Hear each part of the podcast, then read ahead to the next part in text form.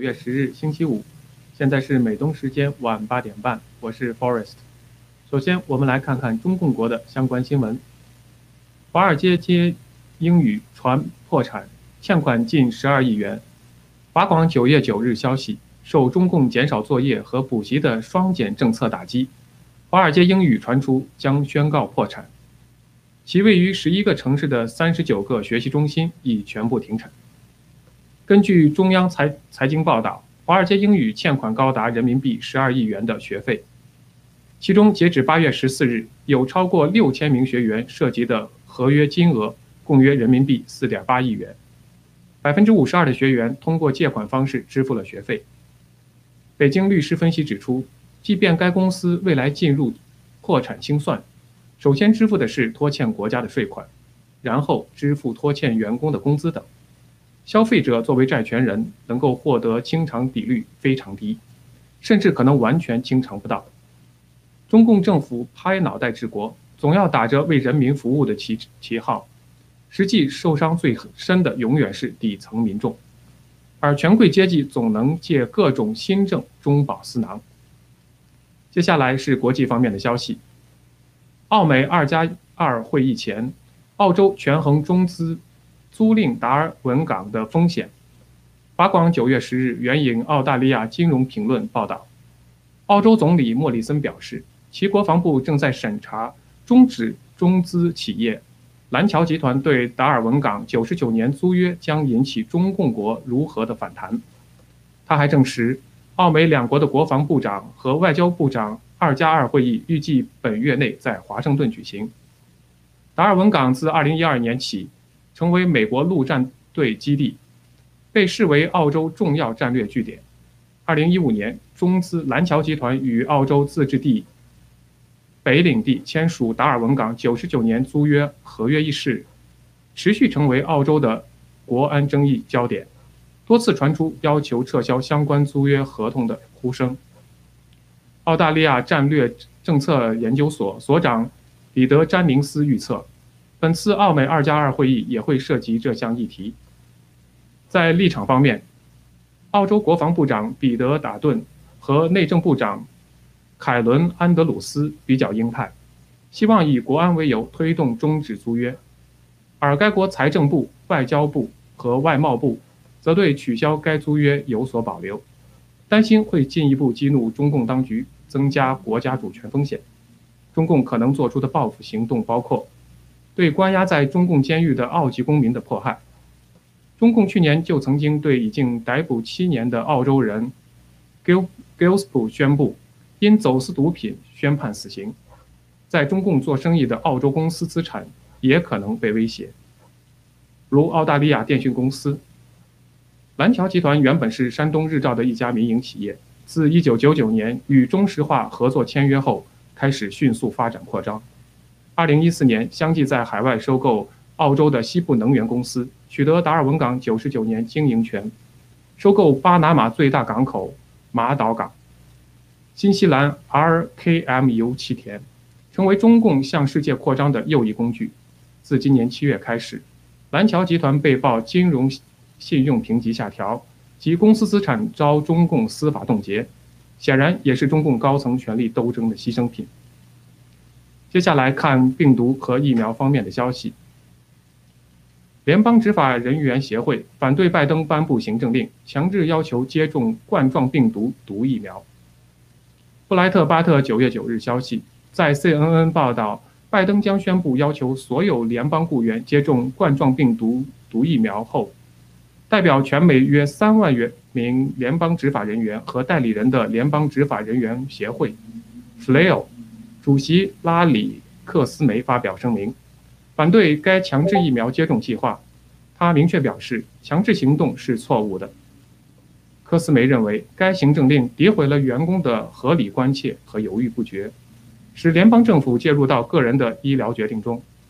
他指出，弗里奥一一贯鼓励其成员寻求个人医疗指导，并在大多数情况下接受疫苗接种。然而，以生计威胁和惩罚并不是答案。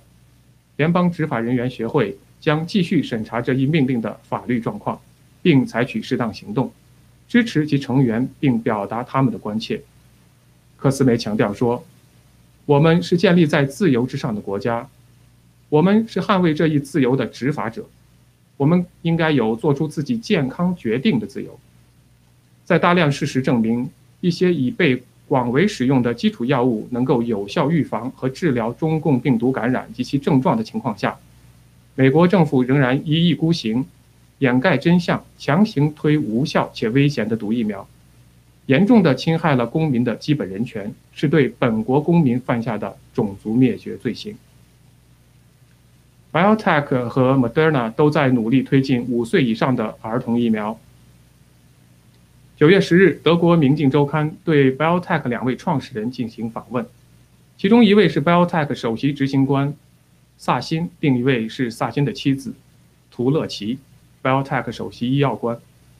他们的访问中提到，在未来几周内，BioTech 将在全球范围内，包括欧洲，向有关部门提交五岁到十一岁的疫苗证实验数据，并且会在今年年底得到六个月以上婴儿的疫苗数据。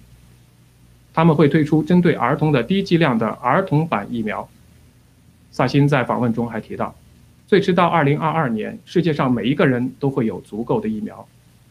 莫德纳公司在周四表示，一项测试六岁至十一岁儿童疫苗的实验已经招到足够参与者，另一项实验在测试六个月以上婴儿的最佳疫苗剂量。新冠病毒疫苗的灾难已经以我我们始料未及的速度蔓延到孩子身上，因此疫苗的危害和真相需要我们的更广泛的传播。莫德纳宣布正在研发针对中共病毒与流感混合疫苗。九月九日，莫德纳公司宣布正在研发针对中共新冠病毒和流感病毒的混合疫苗。该公司在九月初刚刚向 FDA 提交的第三针新冠加强针的申请，如今又准备将新冠与流感混合疫苗推向市场。这种疯狂的疫苗研发模式是极其危险的。美国过去十年每年都有几万人因流感丧命。流感疫苗确实挽救了一部分高危人群，特别是挽救了一部分老年人的生命。但是，如果把新冠疫苗和流感疫苗制成混合疫苗，那就意味着接种流感疫苗的同时也会接种新冠疫苗。那么，流感的高危人群将被迫接种新冠疫苗，这让人不寒而栗。郭文贵先生引领的爆料革命已经传播了很多关于疫苗的真相，疫苗的危害显而易见。我们再次强调，安全有效的药物治疗已经被证明是切实可行的对抗新冠病毒的方法，而不是严重缺乏临床试验支持的疫苗。德州上诉法庭推翻地区法院关于伊维菌素治疗新冠患者的命令，终致患者死亡。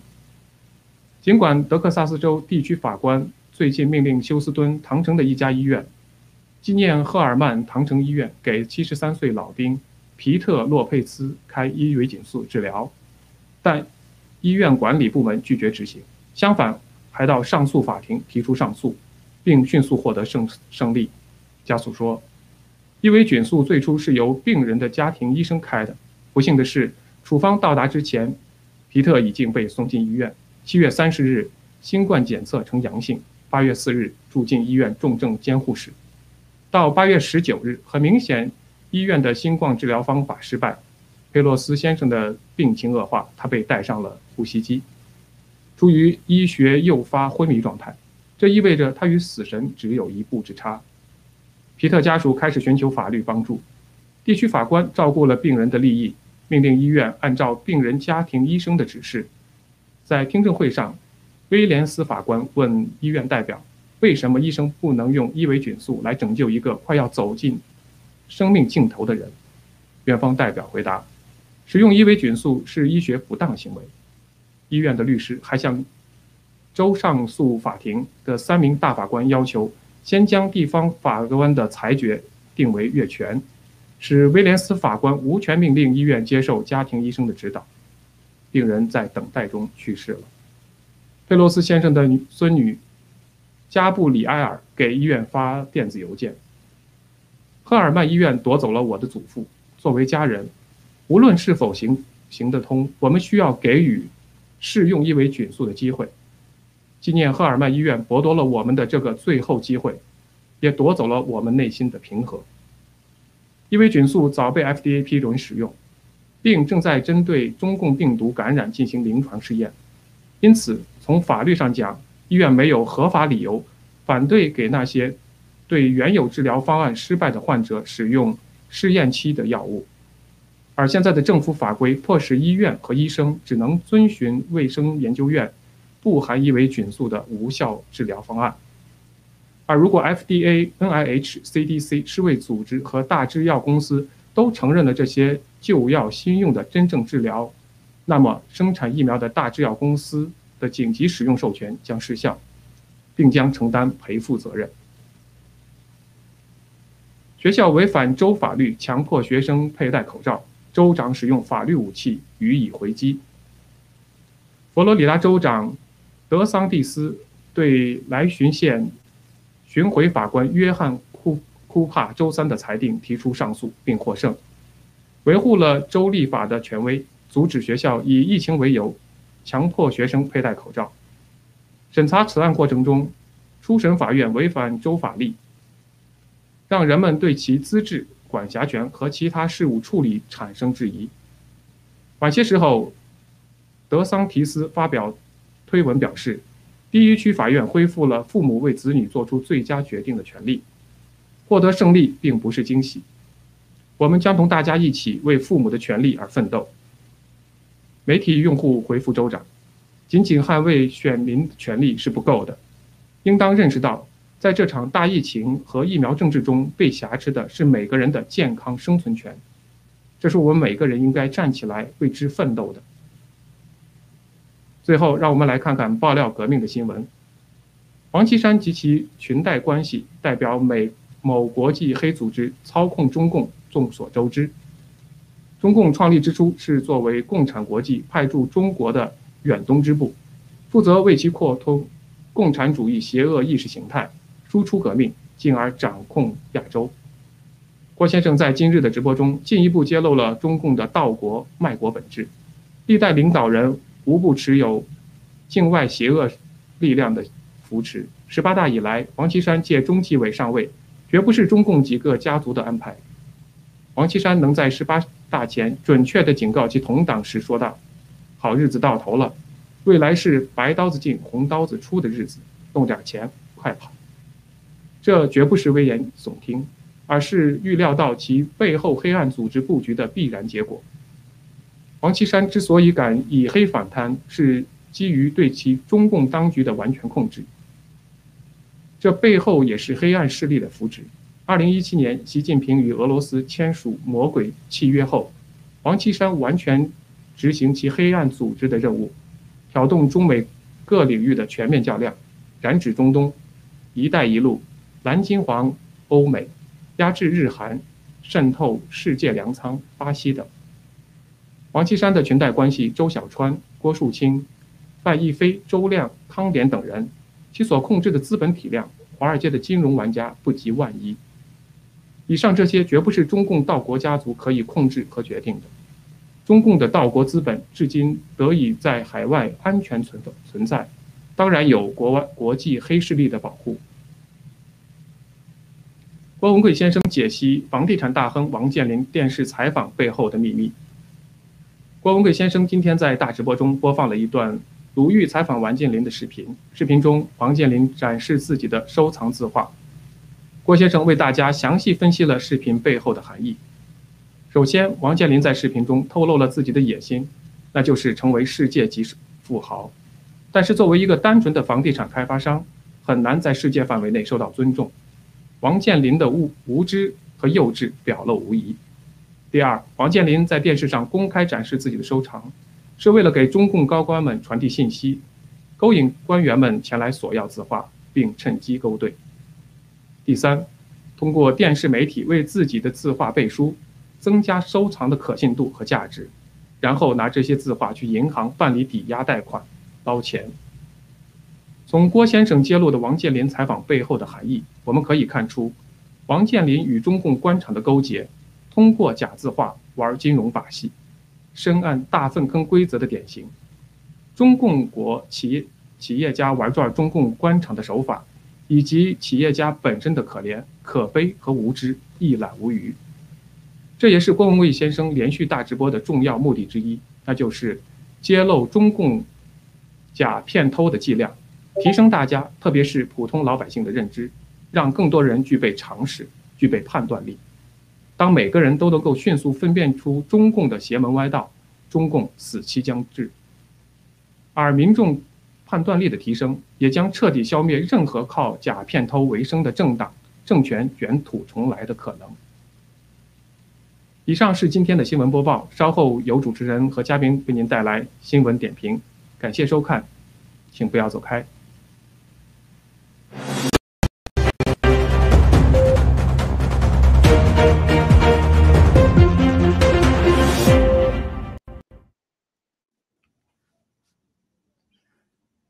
各位观众，大家好，欢迎收看今晚的啊 TTV 新闻访谈。那又是我和啊两位嘉宾给大家带来今天的节目。那我先让我们的 Ben 和 Woody 跟大家打声招呼。Ben，嗨，呃，观众朋友们好，很高兴就跟大家见面了。Rachel 好，还有 Woody，谢谢。好，Woody。好，Hello Rachel，Hello Hello，观众朋友们，大家好。谢谢。好的，那我们今天呢，其实有啊三个内容想跟大家分享。那我们一上来呢，就想说一说啊，昨天联盟发布的这个公告啊，九月九号，我相信很多大部分的战友、爆料革命的战友都有看到这个公报。呃，那这个公联盟的公告呢，是针对我们的这个德云书啊书院，呃德德教云书院啊，然后有战友举报啊，据称他们还在我们的这个爆料革命战友中呢招收这个学员，并收取高高额的供养费用。那就这个事件呢，其实啊联盟发了通告。那在今天的文贵先生的直播当中呢，也有提到德教云书院哈啊，那我们今天呢，其实嘉宾就有话。要对这个德教云书院的这个事件呢来澄清，尤其是作为我们联盟的这个主席啊和这个铁血七人组的这个 Ben 啊，那么我先有请您来跟我们说一下这个事件。嗯，好，谢谢啊，主持人。呃，联盟昨天发出这个公告之后啊，我们引起了很大的反响。那可见这件事件还是对战友们心中有影响的。德教云书院。过去曾经啊还是很活跃的，在我们 GTV 里面往往排在前面。就是我经常打开我的那个手机的时候，它都在最前面，都在最前面，而且长期在最前面，超过了郭先生本身的就文贵先生的直播。这个我不知道大家有没有留意到，他长期的排在前面这第一或者第二位，永远是这样的。啊，当时我关注他是因为他长期排第一、第二，因为他的阅览量并不是最高的，他排名却是最高的。那么当时我们还有一个现象，就是当你输入。我们的搜寻功能叫做农场的时候，你你出来的不管叫什么农场，你搜新西兰农场也好，香草山农场也好，任何农场跳出来的第一个农场永远是台湾农场啊，大家知道吗？这是这个，我不知道战友们有没有清楚哈。当时的这个呃 GTV 的对这个这个维呃程序的维护者或者编写者都是台湾团队，但是记住不是现在的台湾团队，是侯小宝他们的团员团队，是九指妖管理下的团员团队。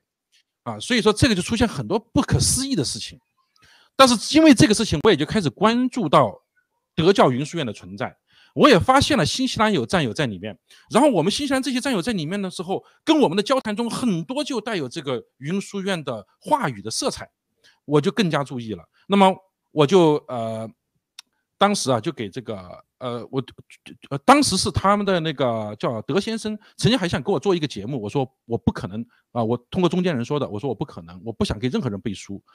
同时，我是觉得我们在新西兰就告诉大家，我强烈建议大家不要去参加这样的，说不清楚理由哈。今天我们这这样说，今天他我们的我们的这个公告发出之后，它的背景是什么呢？之前我们发现有某些农场。深度的介入到这个德教云书院的工作中去了，啊，他把他这个工作当他们重要的工作之一，他们的这个占有他们真实实际的工作量的相当大的比重，在为德教云书社工作，在农场的平台上，所以我们约谈了一些人，这个时候我们才发现他还有收费的行为，啊，然后我他们给我的解释是什么呢？这是一个，这。教学要交学费嘛，很合理的一个情况啊。然后呢，我说我说，如果你收费的话，是我们爆料革命是不允许的呀。他说哦，这不叫消费，叫供养，叫供养是自愿的啊。那我他一说供养，我就马上追问他，我说这是宗教吗？他不是宗教，有点乱啊。这是我们要求大家去把它进行分隔离出来。那么后来我们发现，现在仍然有我们很多战友在里面。基本上，他的底盘是爆料革命的战友，他的发迹是爆料革命的平台，他的目标市场是我们的战友，是利用我们的平台的最做铺垫而成长起来的，而且是敛财的。那么到现在为止依然还在做，特别是我看到这些对话，收一千欧元，那么第几期的课程啊？那么这个是我们坚坚决反对，绝不允许。而且现在还有农场居然有大量的人在里面工作的，成为他们的骨干。这件事情就不简单的不单纯了，是不是单纯的敛财呢？那么昨天他又应该是昨天还是今天又给了郭先生一封信，这封信那就把这个性质就变化了，他狂妄至极。对，我在节目之前这个这封信我看了一下，对我我看了一下这个信，在呃呃那个办在你说的这封信之前，我想就是说呃问一下这个 Woody，你有没有注意到这个德教云书院当时在 GTV 上的排名？你有没有看过他的节目？哦，没有看过他的节目，但是他的排名我也注意到了，就跟 Ben 的感觉差不多，一直在前面，也蛮蹊跷的。呃，这个呢，从现在来看，他的一系列手法，包括就尤其是昨天这封信，整个他这个事情的脉络啊，我们大家能感觉得到。就个我个人感觉啊，这就是和之前那些伪类啊之类的一些做法没有什么太大的区别啊，基本上是一个路子下来的。只不过借口不一样，表现形式不一样，换了个马甲。在我看来，这就是换了个马甲，而没有直接说来砸锅。但实际上，现在效果就是在砸锅。这有什么区别呢？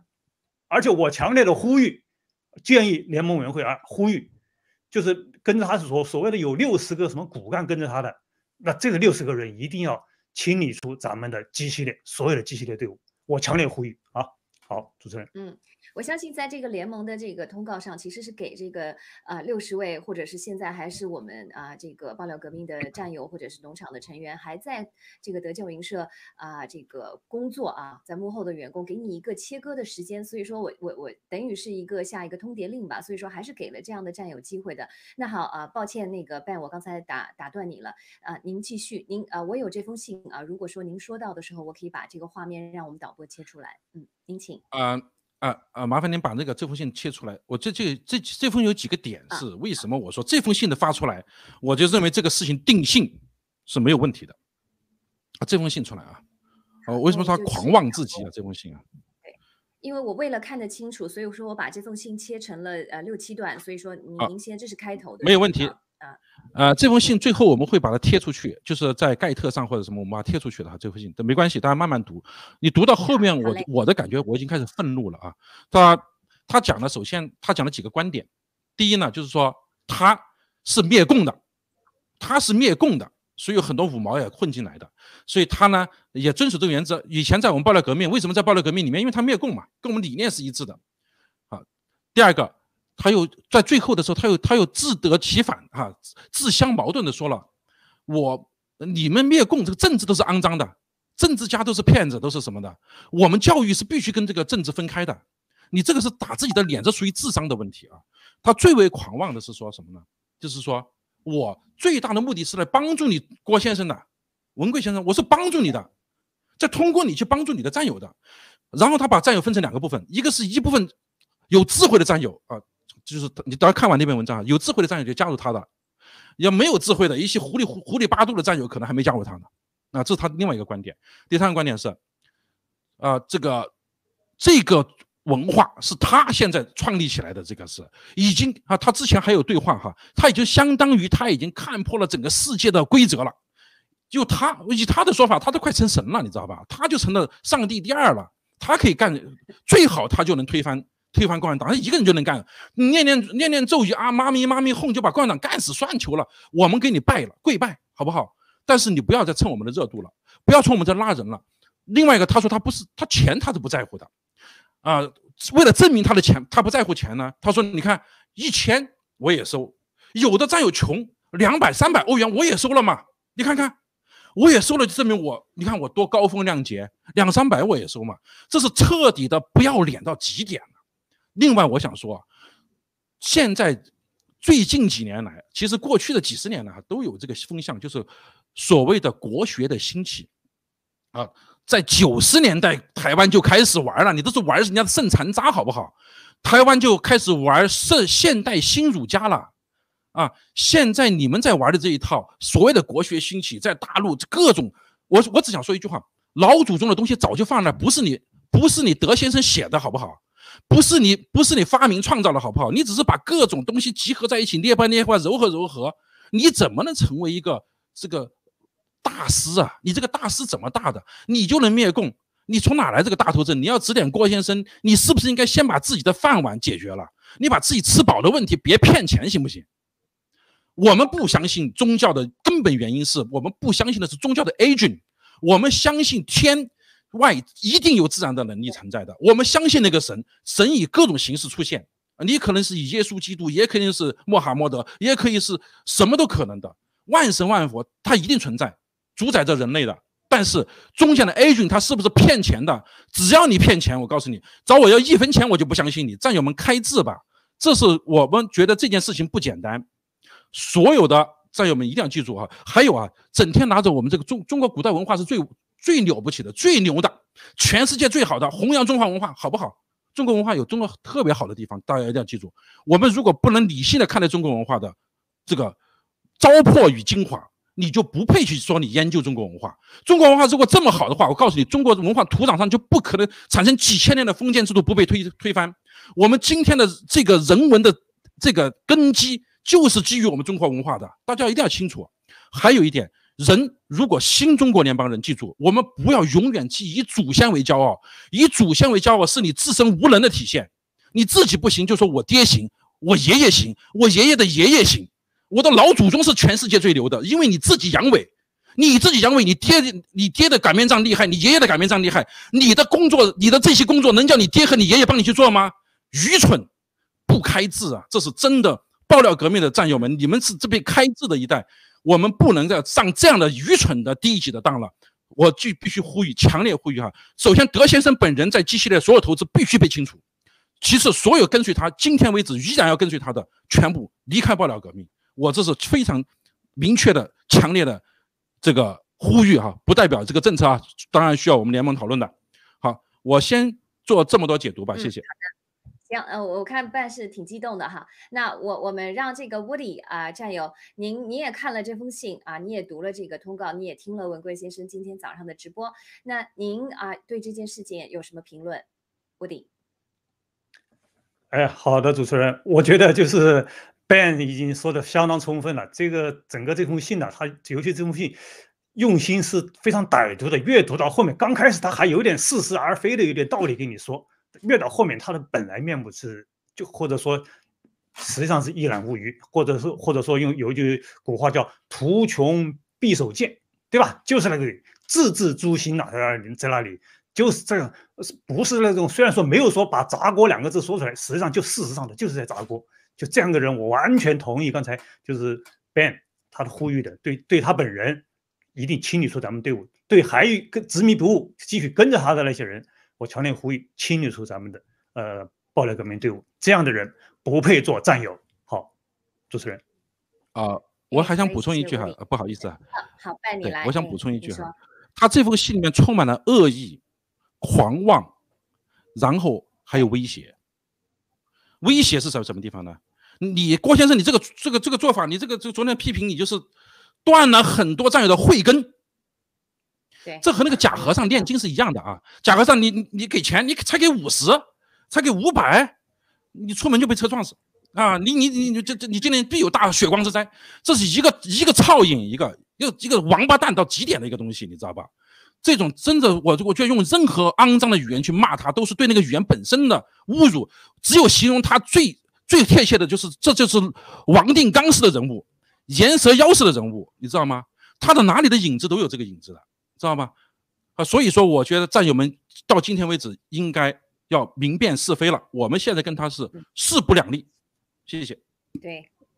对，呃，我其实也想说一下哈，其实我觉得这两个多星期以来的呃文贵先生的直播，其实已经在为我们开智哈。其实文贵先生说的很清楚，呃，他做的就是让我们开心开眼，我们能够辨认这个什么是真，什么是伪。他在为这个事情一直在做努力，然后帮我们一起思考，让我们做拼图，让我们看到的就是假丑恶。其实我们一直在做的正道主义，就是要去伪。存真去的就是中介代理人。我们刚刚把这个中介代理人的概念搞清楚，刚刚把什么叫文化、什么叫宗教搞清楚。突然之间，这个我我以为已经翻篇了哈，我以为这个之前的德教云社下了 GTV 这件事情就啊没了。那没想到在后面，这个德教云书院呢仍然在利用爆料革命的余温，在哎在对我们的这个战友进行这个啊这这这个这个怎么讲污染吧？对他们的还刚刚想开智的这个眼睛，还突然想再捂上东西。哈，其实我们不需要代理人，而且最可笑的是，他竟然说，如果说他这么爱热爱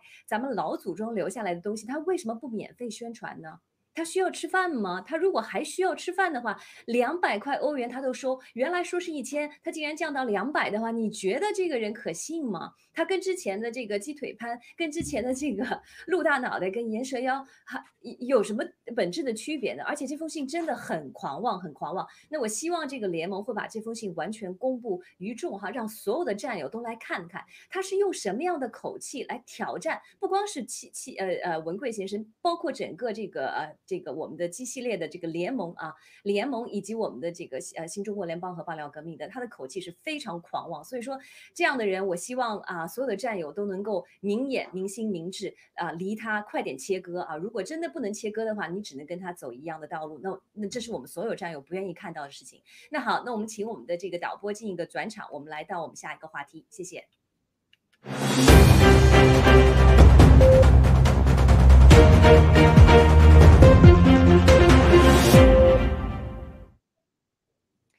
好的，那我们这个话题呢，呃，让我把这个呃先变一下给大家看哈。那我们把这封信给翻过去，然后我们想给大家带来的这个新闻点呢，就是这个塔利班恐怖主义政权就职大典定在啊。啊，他们在周二的时候宣布啊，他们要组建临时政府和内阁，然后呢啊，要把这个临时大典呢定在明天，也就是九幺幺的二十二十周年纪念日上。而且同时呢，在九月呃在周二的时候，也就是九月七号的时候，他们任命了这个美国啊联邦调查局头号通缉犯名单上的成员哈卡尼为内政部长啊。那这两个消息啊连在一块儿看。呃，我我觉得这件事情说轻一点呢，就是在呃呃扇了这个美国和西方盟盟友的一记耳光，再踹上一脚。但是如果往重了说，我就觉得好像是被强奸之后还要在众人面前羞辱你。那我想让我们两位这个啊啊嘉宾啊来评来分享一下，你们对这两件事情啊有什么自己的看法？谢谢，带您先来。嗯，这个新闻听了以后，我觉得很有喜感啊，真的很有喜感。我我觉得是很开心。很开心，当然这跟美国的民众所看的感受是绝对不一样的，跟世界很多人感受是不一样的。为什么我要开心啊？因为我们想告诉你，拜登政府你到底在做什么呀？美国是不是那个真正的大家想象中那个自由灯塔和和这个和世界上的超级力量？塔利班在这里，中共从背后逐渐站到前面来，啊。不仅是默默的支持，现在高调的呃两个亿的这个援助金已经已经来了啊，两个亿已经批准下来了，准备发放了。那这这这两个亿绝对只是头盘头盘头盘，你记住啊，塔利班可能不能抽这两个亿啊，两个亿养不活他的 啊，你记住啊，这个你惹上了这哥们儿之后，你就来了，你的好事就来了，记住啊。那么这是这第一个感觉，你惹上塔利班，第二个塔利班获邀你参加我们的这个开国大典了。啊，这个塔利班人民啊，这个阿富汗人民从此站起来了，这是不是你要参加一下呀？那你参不参加？你参不参加？他真不在乎美国拜登怎么看？他真不在乎了啊！美国你，美国现在这他就脱了鞋底扇你两耳光，他没有问题的啊，就是怎么着都没问题的，因为美国已经不需要尊严了。啊，后台的声音传上来了，后台声音传上来了，嗯，喂，啊，可以了吗？喂，好的，继续，哎，可以了，嗯，好，谢谢啊。对，对，我们先说中共参不参加塔利班的这个典礼，还是很有看点的。就是你承不承认，从他实际上已经承认啊，他不仅承认，他就是他们家的啊，就是自己的人啊，就是都是恐怖主义分子嘛，就大家都是一伙的，这个理念上都一致，这倒没问题。但他能不能从啊法律上去宣布我们成立塔利班政权，这个是很有趣味的啊，因为他这里头决定性因素，大家想想是什么？是拜登吗？他一定不是的，决定性因素一定是啊大哥啊爷哈他的普京，普京才是真正的老板，你记住了，普京是老板，共产党在这里插上了第一脚之后，他他的麻烦会不断而来的，因为大老板和他的利益一定不一致的，大家一定要记住，这就是本质。我们说帝国坟场不是讲不是简简单单讲这个他跟这些周边国家的教派的冲突、种种族的冲突、宗教的冲突，啊，部落的冲突，他还有真正的是大国利益的博弈。那么中共国的利益，难道和俄罗斯在中亚五国的利益是一模一样的吗？一带一路所产生的这些利益的纠纷，难道是一样的吗？中共投鼠忌器，真的记得就是俄罗斯，俄罗斯的普京啊。至于拜登的。这一块又被狠狠地扇了一耳光，再踏上一只脚的时候，我们为什么感到很很轻松呢？因为美国人民受不了的，美国人这么侮辱你，然后还要在九月一十一号啊九幺幺来给你来个建国开国大典，就以你的通缉犯，我们来当当这个领导人，你说牛不牛？美国人民受得了吗？美国人受不了他会怎么样？这就是我们想看到的。一定是共产党的灭亡的一个又一次推动啊！主持人，嗯，对，真的是我，我觉得九幺幺事件在呃，我。在选九幺幺这一天，真的真的是在情感上，我我相信很多美国人是接受不了的，因为大家都知道，这个伊斯兰教的这个恐怖主义基地组织，当时是在美国发生了这个自杀性的啊，对这个世贸啊大厦的两两个大厦的这个袭击，当时呢造成了这个三千人死亡哈，而且他后后续的这个报道，而且拍的这个纪录片等等，我们都有看到有很多很多啊这个关关于九幺幺恐怖袭击事件，所以在这个而且它是人类历史。上不光是美国最最最最大的死亡人数最多的一次，而且是人类历史上最致命、最惨烈的这个恐怖袭击哈。那。当每年的九幺幺，那些在啊九幺幺丧生的，不管是在大楼里上班的人，还是医护人员，还是救生呃救呃救护车呃呃消防人员等等，他们的家属都会在一个地方聚集，去怀念他们啊的亲人。那这一天是他们最痛的一天。那塔利班在他的大佬，在他大哥啊小哥小弟等等啊，这个中共跟俄罗斯的这个这个教唆下呢，选择这一天。来成立啊，这个。这个塔利班当时掩护了基地组织，那为什么会打仗呢？为什么美国会呃对阿富汗进行了二十多二十年的战争呢？就是因为当时他们要啊这个让塔利班交出这个本拉登啊，就是基地组织啊策划这次呃恐怖袭击的这这个这个事件。但是当时呢，这个啊塔利班呢是拒绝了这个美国的要求，所以才导致了这个军事的努力啊呃那个美方的军事入侵阿富汗。那在这场战争中，其实美方已经。损失了超过两万亿美元和近两千四百名士兵的生命。那我们加到那个三千多名的士兵，其实这场事件，这场九幺幺袭击事件，美国付出了惨痛的代价。那在这一天啊，要成立这个新政府，那真的是伤害了美国人的啊绝对的情绪和情感。那好，乌迪，你对这个有什么看法？哎，好的，主持人。首先，这个的确是我非常同意你刚刚才的观点。这个九幺幺这个事件对美国人民的伤害，对美国整个国际的这个影响力是非常不容小看的。大家想一想啊，美国在越战失败之后，也经历了一段时间的低谷，然后在一位强有力的领导人带领下，里根总统带领下，走上另另另一个高峰，对吧？那美国的制度就在这个地方，它伟大就伟大在这里。你拜登，你能干几年？你民主党人，你能再干几年？你能够永远把持这个朝纲吗？是不可能的。而且美国这个民族，民族他骨子里面就是那个五月花那一批人的后代，骨子里面是那个跃马横枪的，崇尚自由、崇尚武的一个民族。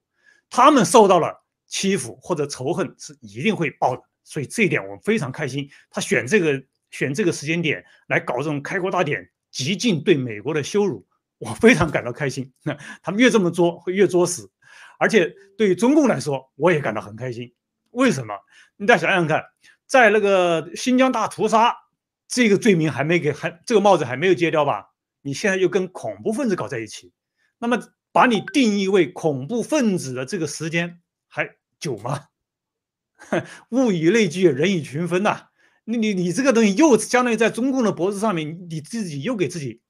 加了一道那个绳索，那你中共不死，你现在不死，还有还有有可能活吧？你说这个事情是对不对？所以我感到很开心。对于灭共来说，我感到很开心。好的，主持人。好嘞，谢谢。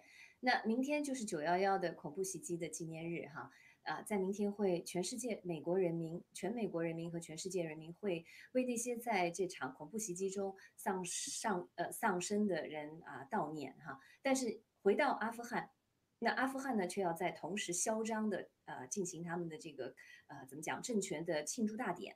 阿富汗从起点又终点又回到了起点。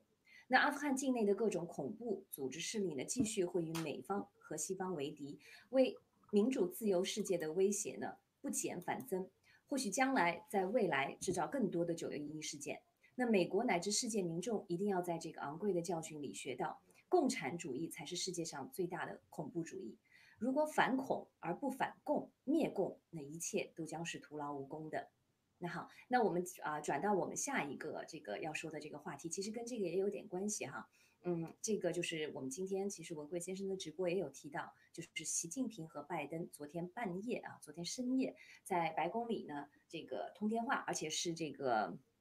啊，拜登啊，拜登总统主主动的去啊给习近平打电话的这件事情，那在那我们我们都知道这个通话大约是九十分钟啊，他表面上的动机是说这个新闻爆出来的动机是说他对这个拜登总统对中国低级官员不愿在于他的政府成员会晤期间进行实质性的对话而感到恼火啊，blah blah，然后说了很多东西，其实这些东西我们都。我们都知道，我们战友都知道，其实都是都是假的，都是表面上的东西。那文贵先生在今天的直播中呢，啊，也提到了很多关于这方面的事情，很多内容是需要消化的。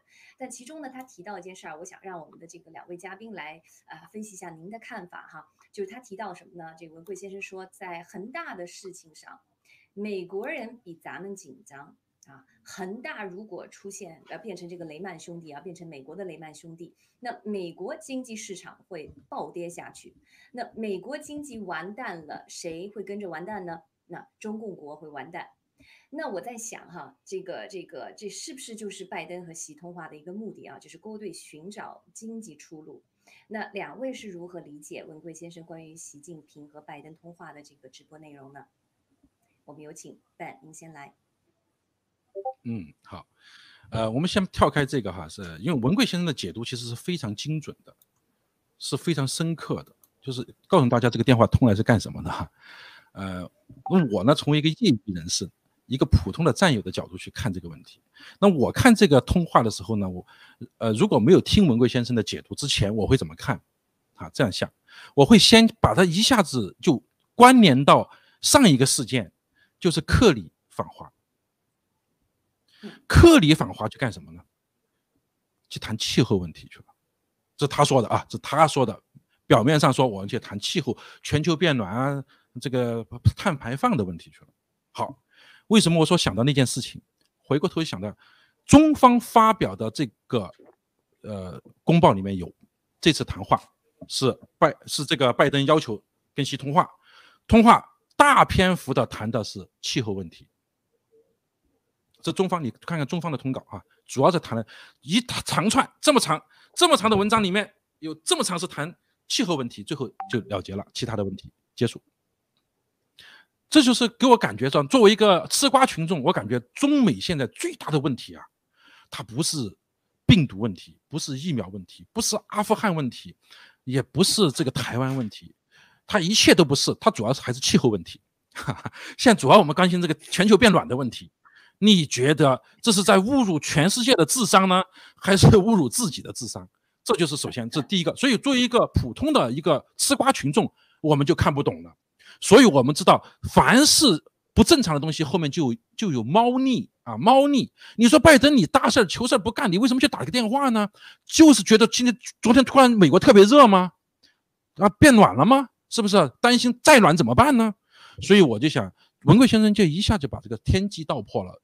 他要的是自己的那个私货，所以要私货是什么感感觉啊？为什么刚才接接上刚才的新闻来看，这就是给克里和拜登都干了一件同样的事情，让习放心，我们肯定不会给你真正的啊玩对抗的，肯定不会啊，你放心，就这个事儿。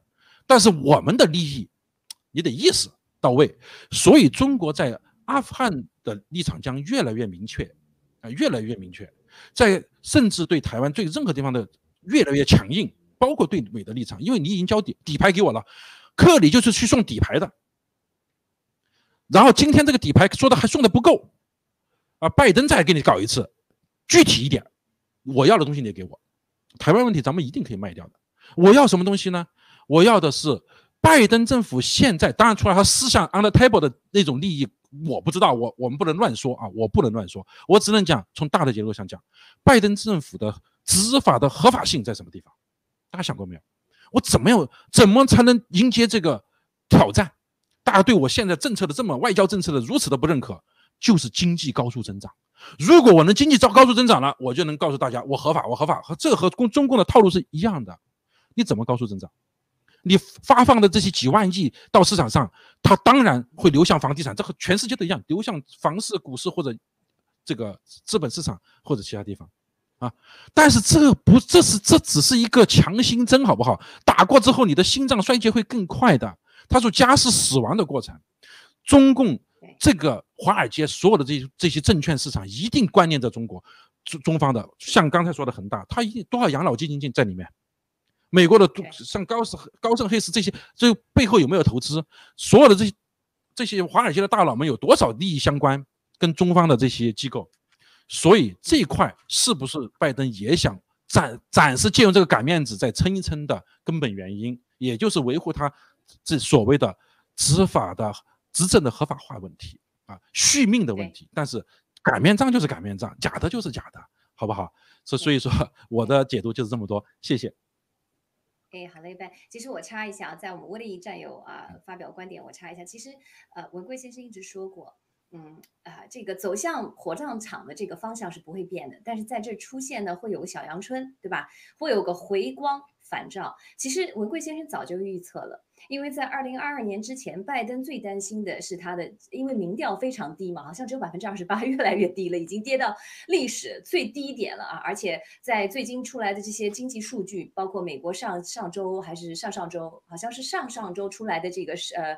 这个啊，失业率的调查，包括最近出来的这个物价的调查，简直惊惊到吓死人。因为这个物价物价呢，在八月份比七月份又增加了整整一个百分点，它已经比去年的七月整个物价的这个通胀已经涨到了百分之十二点七，比去年的物价。已经涨呃高于呃高呃涨到百分之十二点七，而且它的这个谷物据说已经涨涨了百分之九十八，肉类、猪肉类还有呃牛肉类等等都是差不多四五十百分之四五十啊，老百姓啊，所以说这是拜登很着急的一个一个一个情况，所以我我觉得呃 Ben 说的非常有道理，我觉得他们就是在寻找这个经济上能够存活的这样的一个一个一个一个勾兑的一个途径，也为自己呢呃创造一个小阳春啊，为自己的这个明年中期选举呢。留下一个比较好的印象，能够把这个民调往上提，但是，但是他做不到，因为文贵先生已经说过了，他有两个事情是绕不过去的，不管他怎么小阳春，他怎么在勾兑这个台湾问题，还有南海问题，他是没有办法勾兑的。那好，沃迪战友，我请您来啊评论一下，谢谢。哎，好的，主持人，的确是，就是就如你们两位说的，他们两个肯定是想勾兑嘛。但是勾兑来勾兑去，呃，拜登目前对拜登来说，他最担心的是什么？最需要的什么？需要的是钱呀！你看，需要就是你中共给他那边的股市，给他的美国经济输血，因为你这个政府啊，几年你看几年这个 lock down 下来，你什么活动，各种经济活动都少了之后，你本身的税收就少了，你靠吃什么叫吃透支透支的话，你是有一个限度的。你以我就是我们边上的这个加拿大政府为例，我就很明显的有感觉，这一两年我们当地政府它的各种税收少了之后啊，各种经济活动少了之后，它很多的服务设施就不到位了，就没有以前做得好，这是个必然的必然的一个趋势。那么你美国你靠中共来输血，这个能输多久？中共自己都已经捉襟见肘啊，自己整个国内的经济都已经是千疮百孔，它只能靠什么？靠薅这个老百姓从老百姓身上压榨这种羊毛，对吧？目前来说，拜登还做不到这一点吧？他得靠这个输血到老百姓那里去维持他的选票。一旦这种他没有血，没有这种钱往经济效应往那边供应的话，他这种这部分选票也也保不住。接下来就是什么？预示他们的倒台，对吧？你这样的话怎么可能呢？你这样是一个是一个就是这种拼命的压榨一边压榨另另一边，你怎么可能长久？不可能长久。而且的确，你甭管怎么这个续续命也好，回回暖也好，这两个问题，你打了台湾之后，这个南海方面台湾动手动手之后，你美军到底怎么弄？你这个必须得有个态度。你即便是美军你不参战，你现在比如说，我觉得这个拜登在这个节节骨眼上面强制美军要去打这个疫苗。这我感觉啊，这是仅仅仅仅是瞎猜的啊，其实个人感觉，是不是就在配合他的攻台，为为美军的不作为找一些借口？美军打了疫苗之后，发生了大面积的这个病情啊，或者是疫情之后，是不是对他的战斗力会有会有那个非常大的影响？这样的话，你出兵就会受到很很大的影响。那么美军象征性的来挥两下子或干两下子，是不是对各个方面他都有一个非常？呃，说得过去的一个借口或者理由，但是你南海怎么办？南海是不是要把它拆掉一下？就总得总得给美军、给美国人一个台阶下吧？你这个东西，南海动了之后，你对你习近平你怎么怎么交代？你跟美军到底磕还是不磕？这些都是个问题，所以他绕不开这两个问题。呃，就是在台湾这边，你即便不动手，即便美军即便不参战，不这个不深度的介入，我说不深不深度的介入，你经济方面的制裁你给不给？你只要有经济方面的制裁，制裁反而他你把中共制裁痛了之后，对你美国自己的经济又有影响，对吧？你这个绕得开的吗？我认为他这这一切的确是解不开也绕不开的一个局，一个结。好的，主持人。对，这说的很好，郭迪。我觉得他这个结呢是越打越死哈，他已经就几乎是把自己真的是逼到死路了。因为我因为文贵先生以前一直说这个我呃这个啊。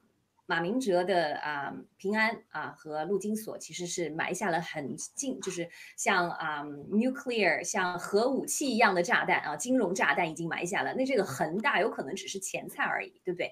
真正惨烈的这个经济崩溃的形象，有可能我们真的是无法想象。等到来的那一天，我相信没有一个人啊可以用人为的力量，或者是勾兑，或者是这个暗箱操作来阻挡这一切，因为这是个因果，因为你的影子已经在很多年前。啊，就已经种下了。那你怎么样再去避免它，也是不可能的。所以说，当这个来临的时候啊，没有人可以躲得过去。而且，而且拜登也面临着内部的一个压力，包包括昨天我们都知道，战友都很担心，这个拜登总统有宣布，他是要强迫这个联邦啊执法的所有的呃工作的所有人员要强制他们打疫苗。那结果呢，当天啊，他话音刚落的当天，其实我们就知道，这个呃代表美国大约三万名的联邦执法人员和代理人的这个工会，这个协会。叫这个联邦执法人员协会就公开反对拜登政府的强制接种。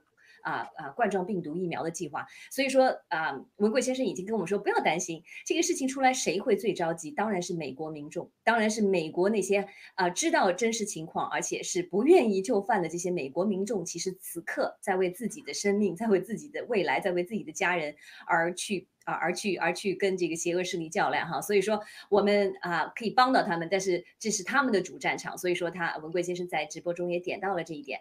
那好，那我们啊进一个让呃导播进一个转场，我们切换到我们最后一个话题，谢谢。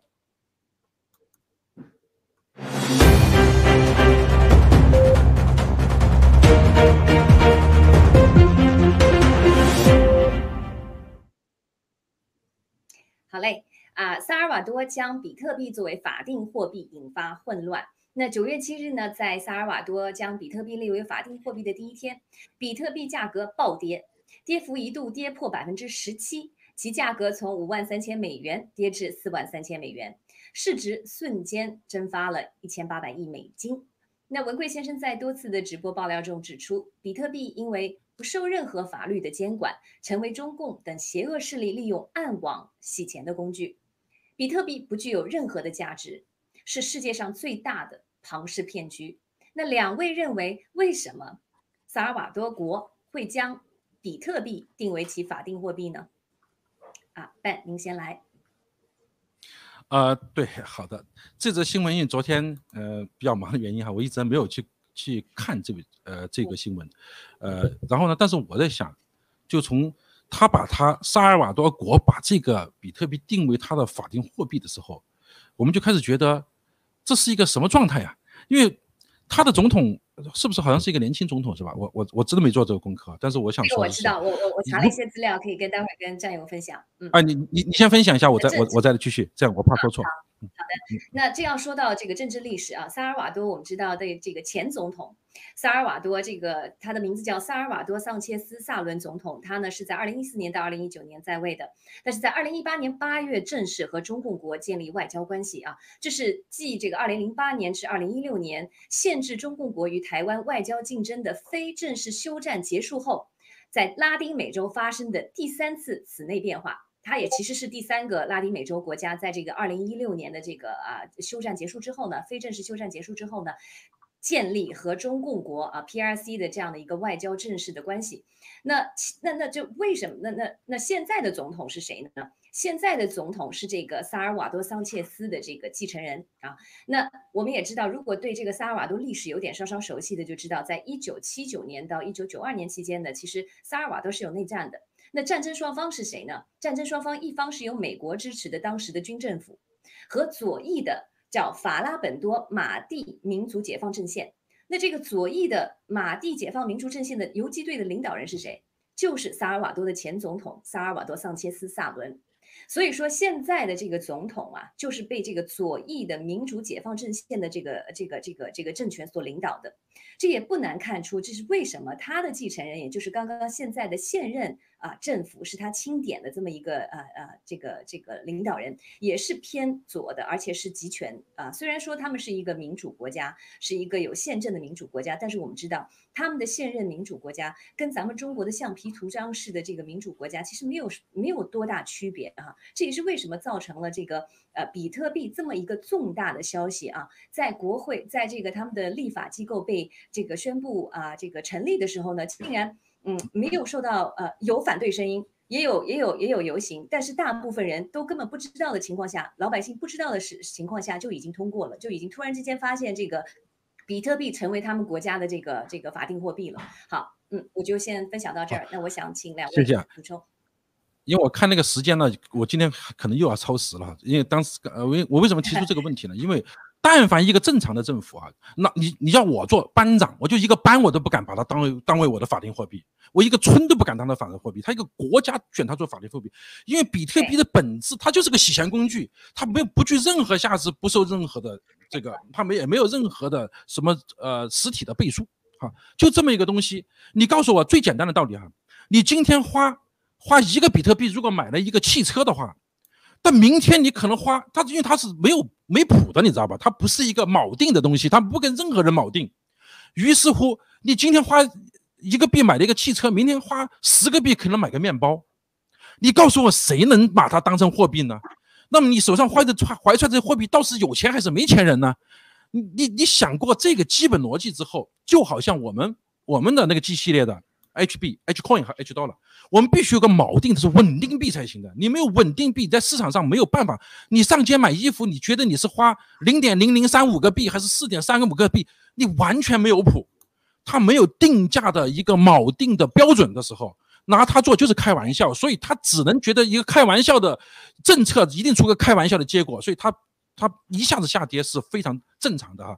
但是今天时间是不是超了？最后你要是最后留一分钟给我。给我哈，最后你们你们先谈，谢谢。行，那屋顶您您先来呃说说您的看法。我们今天超一点时间哦，这个新闻还是挺有意思。哦，那我就简单说一下，我只说两句话。我就觉得这个，因为萨尔瓦多他自己是没有货币的，他是美元是他自己的法定货币，对吧？之前对，没错。那么他现在想用比特币的话，他是呢，我觉得他两个目的，一个是便于阻止外汇流失，第二呢，便于本国政府和寡头敛财。好，我就说这么一点，交给 Ben，谢谢。你简单，我我补充一点哈，其实萨尔瓦多这个国家很，它的百分之二十一的 GDP 是什么啊？是住在外国的萨尔瓦多人给萨尔瓦多寄钱寄美金，而且这个国家百分之七十的人是没有银行账户的。